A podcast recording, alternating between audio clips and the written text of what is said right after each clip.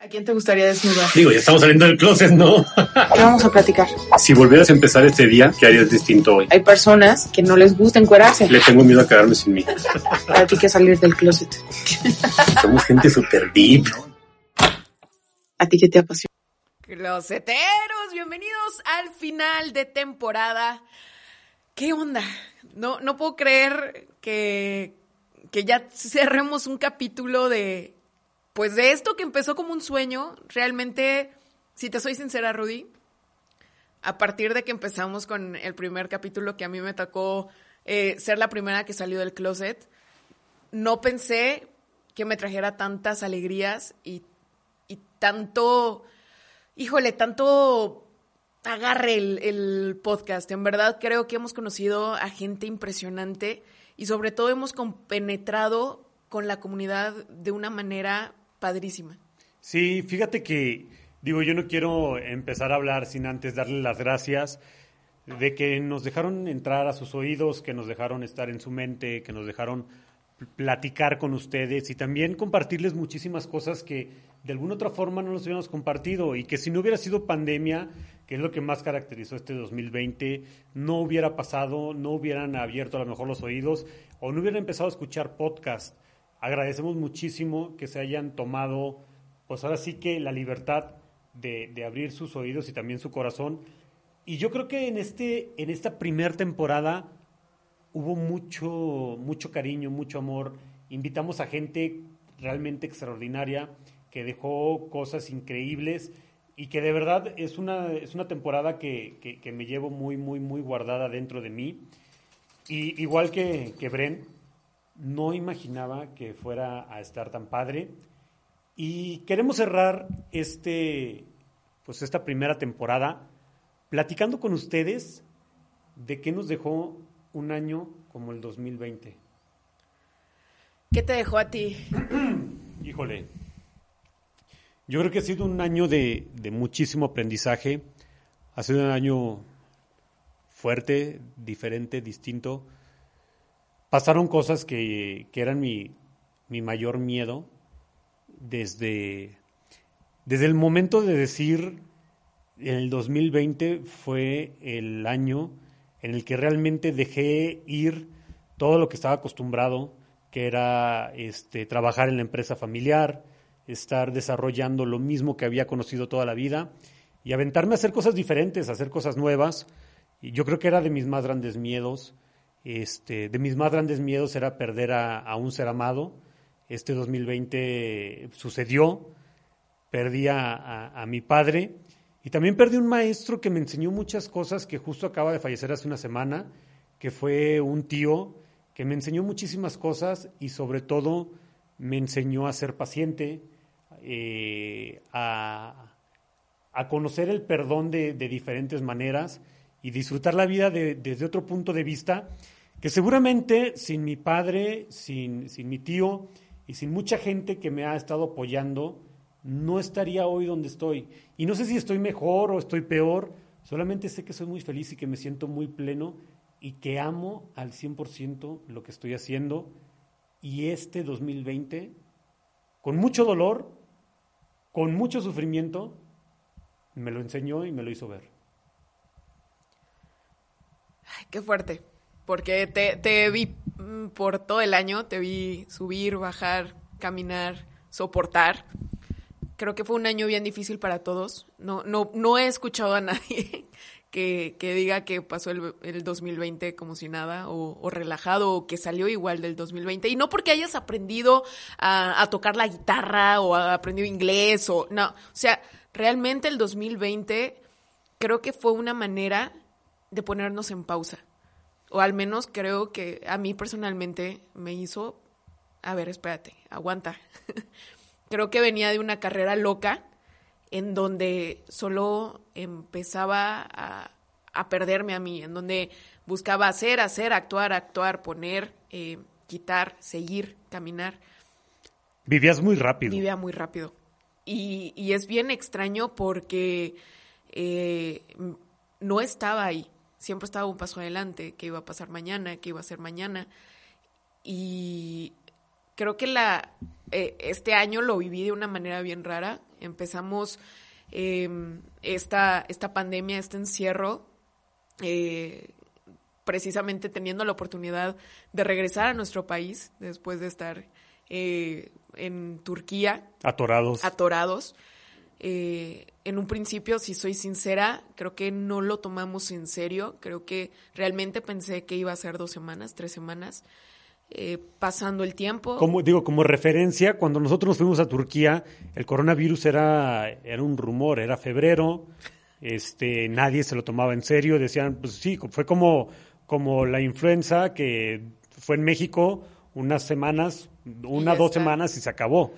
Pero Yo creo que nadie, nadie veía venir la grandeza de, de este problema, Eh, tanto del lado económico como del lado eh, salud físico, eh, mental, qué bárbaro. Yo creo que probablemente para mí ese fue el mayor cambio. Em, personalmente me conocí más. Esa pausa la necesitaba para respirar, la necesitaba para, para sentarme conmigo, para adentrarme a mí, para sentarme contigo y para, para crecer de una manera en la que probablemente no lo hubiera hecho si no hubiera tomado un descanso. Creo que estaba súper acostumbrada a ver el descanso como, como votar. Y ahorita creo que es parte esencial de seguir adelante y de crecer. Eh, he aprendido a disfrutar los domingos calmados, que ustedes no lo saben, pero eh, probablemente era lo que más se me dificultaba, tener un domingo en cama. Creo que ni siquiera lo había tenido, no me acuerdo de haberlo tenido en años pasados. Eh, me pude sentar nuevamente con mis mayores demonios y por ahí me acuerdo que en algún momento eh, se los comenté. Creo que este año nos enfrentó a todos con nuestro mayor miedo. Haya sido alcohol, haya sido trastornos, haya sido ansiedad, haya sido soledad, haya sido lo que haya sido. De alguna manera te sentaron con tu mayor monstruo y te dijeron, órale, a los fregadazos. Y saliste victorioso y aquí estás. Entonces, yo creo que hay mucho que agradecer este año. Justamente eso hablaba con, con nuestro, nuestra guía espiritual, que la tendremos en la, en la segunda temporada. Le decía, llevamos años hablando con un cambio de conciencia, perdón, hablando de un cambio de conciencia que va a llegar, y primero decían en el 2000, en el, luego en el 2010, y luego en el 2013, que era 2012, 2013, cuando se acababa el calendario azteca, y bueno... el- Siempre, siempre nos andan matando. Sí, siempre nos andaban matando, ¿no? Y yo creo que ese 2020, a lo mejor tú, closetero, no lo habías pensado, pero este 2020 llegó ese cambio de conciencia. Este 2020 te diste cuenta que a lo mejor tu pareja no era tu pareja. Que a lo mejor estabas alejado o alejada de tu familia. Que no conectabas ya con tus hijos. A lo mejor te diste cuenta que descuidaste tanto a tu pareja que dejaron, no de, que dejaron de ser afines. O a lo mejor te diste cuenta, como fue ben- eh, la bendición en el caso de nosotros, de que encontraste a tu pareja y de que hoy puedo decir sin miedo que realmente estoy con la pareja indicada, con la persona correcta. Y si no hubiera sido por este cambio de conciencia, y llámale como quieras, 2020, COVID, crisis, como le quieras llamar, si no hubiera sido por ese cambio de conciencia, no estaría tan tranquilo hoy, a pesar de todo, todo lo que tuve que perder en el camino.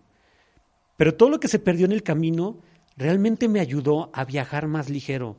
No sé cómo te sientas tú que me estás escuchando, pero ponte a ver y sí perdiste muchas cosas que a lo mejor eran valiosas para ti, pero también perdiste mucha basura. Y si no la has perdido, es el momento Ahorita es el momento de que pierdas esa basura. Si en este 2020 te diste cuenta que tu relación no funciona, o una de dos, o te dedicas a cambiarla, o mejor suéltala y déjala ir. Porque si no, no vas a llegar al 2021 y al 2022 y todo este martirio no habrá servido de nada. Este 2020 ha sido una de las experiencias más maravillosas y te lo dice una persona que perdió a gente que realmente amó y que realmente me llevo en el corazón, este 2020 nos dejó muchas bendiciones y mucho que aprender y mucho que disfrutar. Insisto, no sé cómo te sientas tú, no sé cómo lo hayas visto tú, pero de verdad hoy te invito a que voltees a ver tu año, voltees hacia atrás y te deshagas de aquello que te diste cuenta que en este momento ya no necesitabas. Por ejemplo, toda esa ropa que no te pones en todo el año, que no te pusiste en todo el 2020, porque lo único que necesitabas era un pantalón cómodo, una t-shirt cómoda, unos zapatos o unos tenis cómodos y ya está. Y antes tenías ropa por tonelada. Si ya no la usas, déjala ir. También antes vivías deprisa, vivías corriendo, vivías preocupado. Y ahorita, si ya no lo usas, déjalo ir. De verdad es un momento de cerrar, porque si no cierras, el 2021 dentro de tu cabeza puede ser inclusive peor que el 2020. Yo he decidido este 2020 bendecirlo, agradecerlo y realmente quedarme con todas las enseñanzas y todas las experiencias que me pudo haber dado y que estoy decidiendo tomar y llevármelas de aquí para adelante. Adentrándonos un poquito al podcast, creo que tuvimos enseñanzas padrísimas. Em, ¿Cuál fue tu podcast favorito?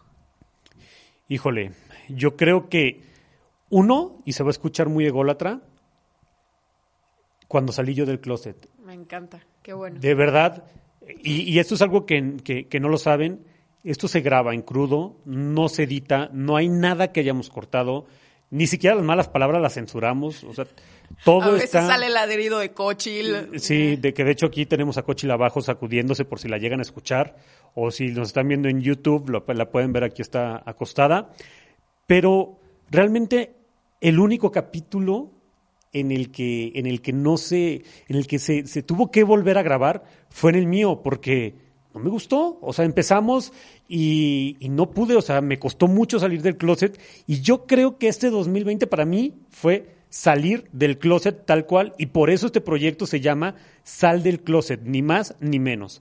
Otro capítulo que me encantó, híjole, Renata Roa, Luchi de Cuentaplatos, este, híjole, ah. también con Mauricio me encantó, me encantó el capítulo de Willy a Zarcoya, me encantó hacer amistad con, con Coy Arteaga, que también es un emprendedor que, híjole, cómo le echa ganas y que, y que está siempre al día. Es que no sabría decirte, o sea, hay muchos que me encantaron, pero sin duda me quedo con el esfuerzo y el sacrificio de haber salido del closet. ¿Para ti? Para mí, lo mismo. Creo que tuvimos la oportunidad de conocer a gente enorme. Eh, a Mauricio Benoist, bueno, yo creo que lo seguíamos desde hace un muy buen rato. Tuvimos la oportunidad de conocer a un grande que es Rorro. Eh, a Rey Marquesa, de toparnos ¡Ah, qué bárbara! Sí. Justo antes de tomar su última quimio. Eh, creo que también es súper importante eh, ponerla. Viri, que incluso pudimos ir a cenar con ella, que, que es este personaje. Oye, ¿qué onda? Que ahora, ahora, que, ahora, que ahora se dedica a saltar de aviones. Viri, ojalá estés escuchando ese capítulo, te vas en grande, niña. Sí, o sea, qué, sí. bar qué bárbaro. Eh, Amar del Cerro, Juan Camilo Mesa. Juan fin. Camilo también, wow, no, de verdad. Yo creo que, que que tuvimos la oportunidad Oye, Pepe de Toño, tener, qué Pepe Toño, capítulo el de, Pepe sacar Toño. del closet a Marce Fit, que también fue un, un capítulo que nos, Fíjate que a nos mí, rompió a todos. A mí, el, cap, el y eso se los, se los cuento también, el único, en el mío no lloré casi, eh, me aguanté como los machos, como macho mexicano mal educado que, que no puede llorar, pero con Marce Fit, eso sí, Ah, ese fue el segundo que tuvimos que cortar. Estábamos, este, estaba berreando. Yo estaba... llorando y tuvimos que cortar porque, y, y, y lo, quiero, quiero, sacar esa historia del closet. Yo le contaba a Marce que yo muchas veces fui ese chavo que, que cuando mandaban los packs, este, me reía y los rolaba. Packs y si me, son nudes. Ah, son nudes, o sea, fotos de mujeres desnudas. Eh, me reía y lo rolaba y, luego si me llegaba uno de un grupo lo brincaba al otro. Y no sé por qué se me hacía tan gracioso eso. Y cuando escuchamos la historia de Marce de verdad me sentí la peor de las escorias del mundo. Y, no podía con la culpa. No podía con la culpa, empecé a llorar, empecé a llorar, empecé a llorar. Tuvimos que cortar, ese fue el segundo, solamente fueron dos, ese fue el segundo que cortamos y, fuera, y fuera del aire le, le pedí disculpas a Marce a nombre de todos los hombres por todas las pendejadas que hemos hecho, creyendo que somos graciosos y en realidad le estamos haciendo daño a una persona, a un ser humano. Ese capítulo de verdad híjole, o sea, Rey Marquesa me dolió muchísimo ver todo lo que había vivido, eh, eh, Luchi con la depresión, pero con Marce yo me sentía en deuda a, a nombre de todos los hombres y a nombre de todas las mujeres que han sido agredidas sexualmente de alguna forma, porque yo también he sido un agresor sexual y lo reconozco y lo digo de frente a las cámaras, he sido un agresor sexual al compartir, al burlarme, al, al hacer ese tipo de cosas. Y la verdad es que eso me dejó muy, muy, muy marcado. Eh, Ese capítulo fue muy fuerte. Los mentalistas también, que Sí, a final de cuentas. Nos abrieron camino. Creo que fue un año muy bueno en Sal del Closet. Y a mí me gustaría, no tanto eh, ahora sí que ahondar en cada uno de los, de los capítulos, porque quiero pensar que ya de alguna manera pasaste por ellos. Quiero contarte un poquito acerca del antes del podcast, que probablemente no, no lo hemos tocado tanto. Desde hace un año, Rudy y yo, incluso habíamos comprado el libro, el libro, el micrófono, eh, compramos curso, compramos eh, mil y un cosas.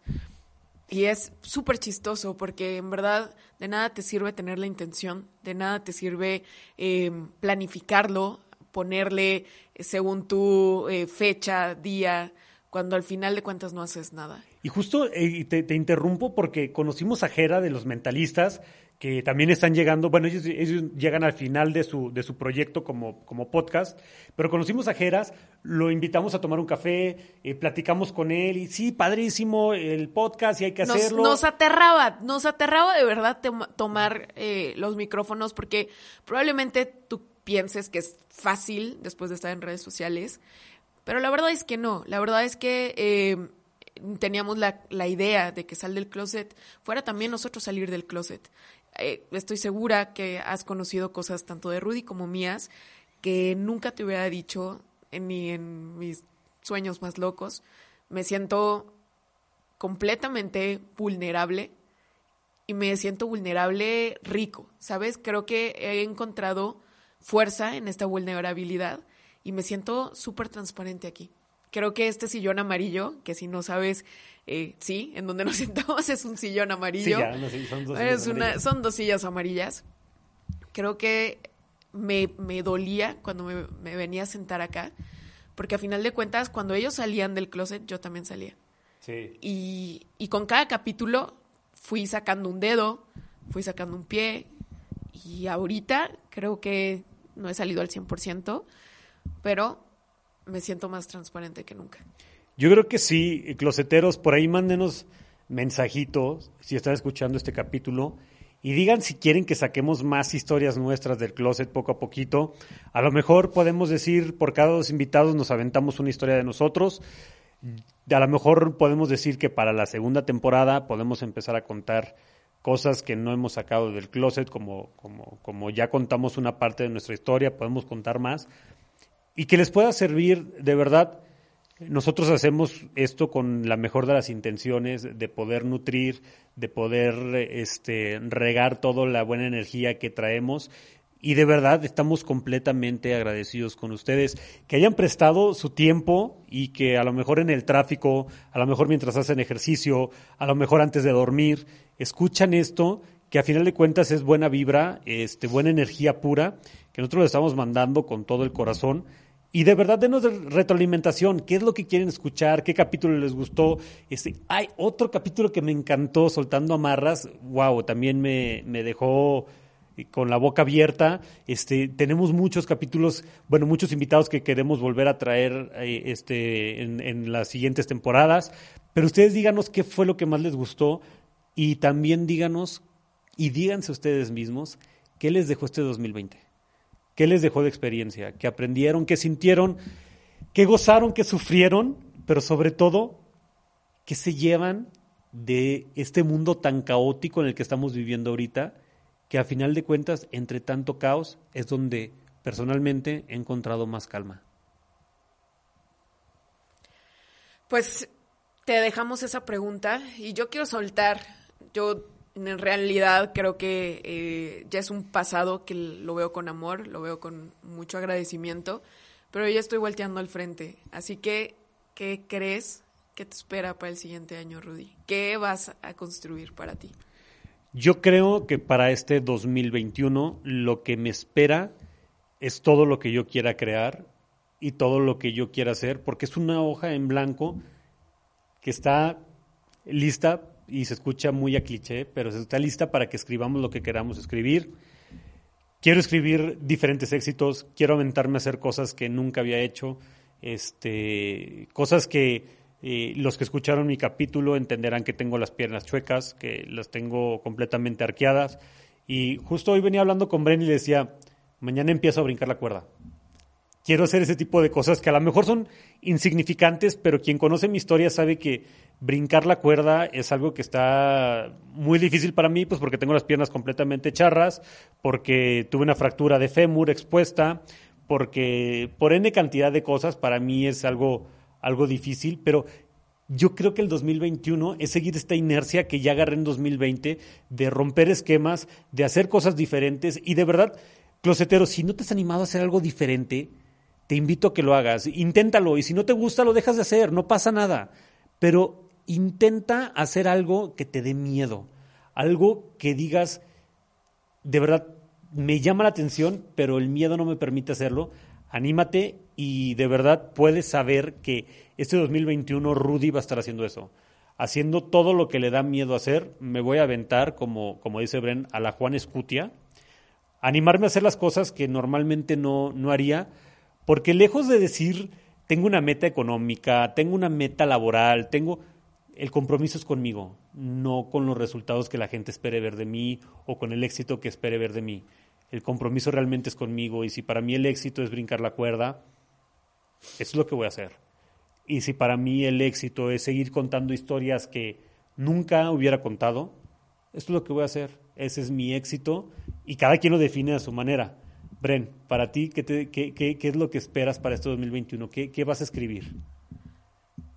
Francamente, no sé qué espero. La verdad es que por primera vez quiero, como dices tú, creo que siempre tengo mil planes, mil metas. Y yo todo lo contrario. cada año tú escribes. Cada año yo escribo. Y para junio ya vamos a tener esto. y para agosto ya vamos a estar en sabe dónde. ¿Sabes qué me topé? Que este año, haz de cuenta, eh, llegó y me escupió en mis, en mis metas. O sea, literalmente las quemó todas. Uno, una de mis metas, y de hecho la tenía súper bien cumplida hasta marzo, era no quiero pasar un mes sin poder salir de México, a donde sea pero viajar, conocer, salir. Tres meses. Tres meses después. Eh, era una de mis metas y bueno, valió. Eh, pero, pero busqué y encontré otras. Entonces, realmente este año creo que, que, no te voy a decir que no, obviamente voy a escribir. Voy a escribir más que, la, que nada por el lado de agradecer, por el lado de soltar y dejar ir. Pero esta vez quiero, quiero vivirlo más lento me gustó vivir lento. Me gusta, me gusta.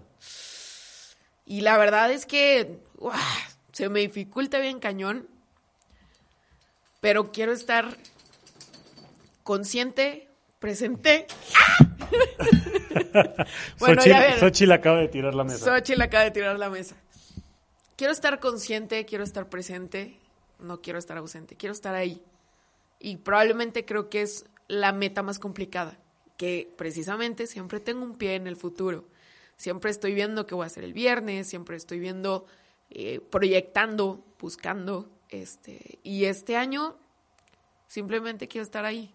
Closeteros, les cuento que este 2020, así como lo dice Bren, realmente estábamos buscando no pasar ni siquiera un mes en México si era una meta que nos pusimos juntos. Bueno, realmente fue una idea de Bren. Yo le dije, va, yo me encargo de que no estemos ni un solo mes en México. Este, íbamos bastante bien. Íbamos, este, empezamos año nuevo en Nueva York. Bueno, nos aventamos todo, todo, todo, todo una, un road trip por la costa este de los Estados Unidos, bueno, noreste.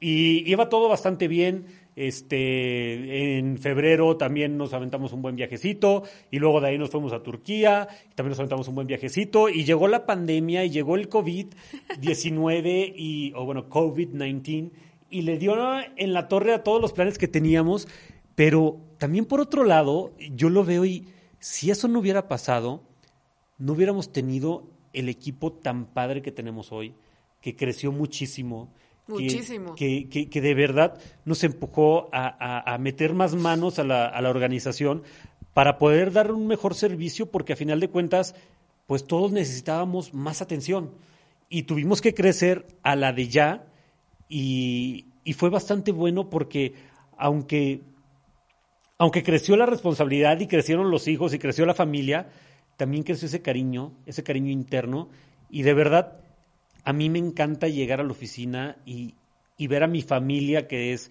todo el equipo de, de, de que está ahí. Este, conocimos a, gente que también nos, invitó a diferentes, diferentes negocios. Desarrollamos al 100% con los socios el proyecto de Bifit, que ahí va, va creciendo, que, que predica su modo, como decíamos en el capítulo pasado, que Bifit tiene una filosofía bastante clara que es, eh, es eh, vender calidad, calidad al 100%, este, y eso es lo que se está enfocando, y a lo mejor no es lo más eh, mediático y lo que se está viendo en todos lados, pero estamos bien felices de que estamos haciendo las cosas bien, que vamos por buen camino, y yo creo que si hubiéramos estado dispersos en los planes de estar viajando por el mundo todo el, todo el tiempo, no hubiéramos logrado cosechar todo esto que estamos cosechando y que también lo tenemos que agradecer y que también tenemos que entender de eso y aprender de eso, que se va a vivir más despacio, pero con más sabor. No sabemos qué va a pasar. Francamente, creo que es un signo de interrogación para todos. Y como decía Luchi, nunca lo hemos sabido. Y nunca lo hemos sabido, así que bueno, mmm, le voy a hacer honor a mi, a mi fondo de pantalla, que precisamente es eso, solo por hoy. Solo por hoy vive, solo por hoy da lo mejor de ti, solo por hoy busca eso que te da miedo, aviéntate, llámale, búscalo, pregúntale, eh, dale submit, cómpralo, úsalo. Solo por hoy. Creo que eso fue lo mejor que nos dejó este 2020. Solo por hoy, abraza a tu gente, ámala, eh, llámale, agradecele, eh, come, quita, entrena, suda, respira, vibra solamente por hoy, porque no sabemos qué va a pasar mañana. Les voy a contar algo con la comida que nos pasó tanto a Bren como a mí y voy a sacar una historia del closet de Bren sin su permiso. Normalmente cuando pasábamos por algún avión, por, algún aeropuerto, siempre comprábamos un chocolate Milka que le encanta a, a Bren.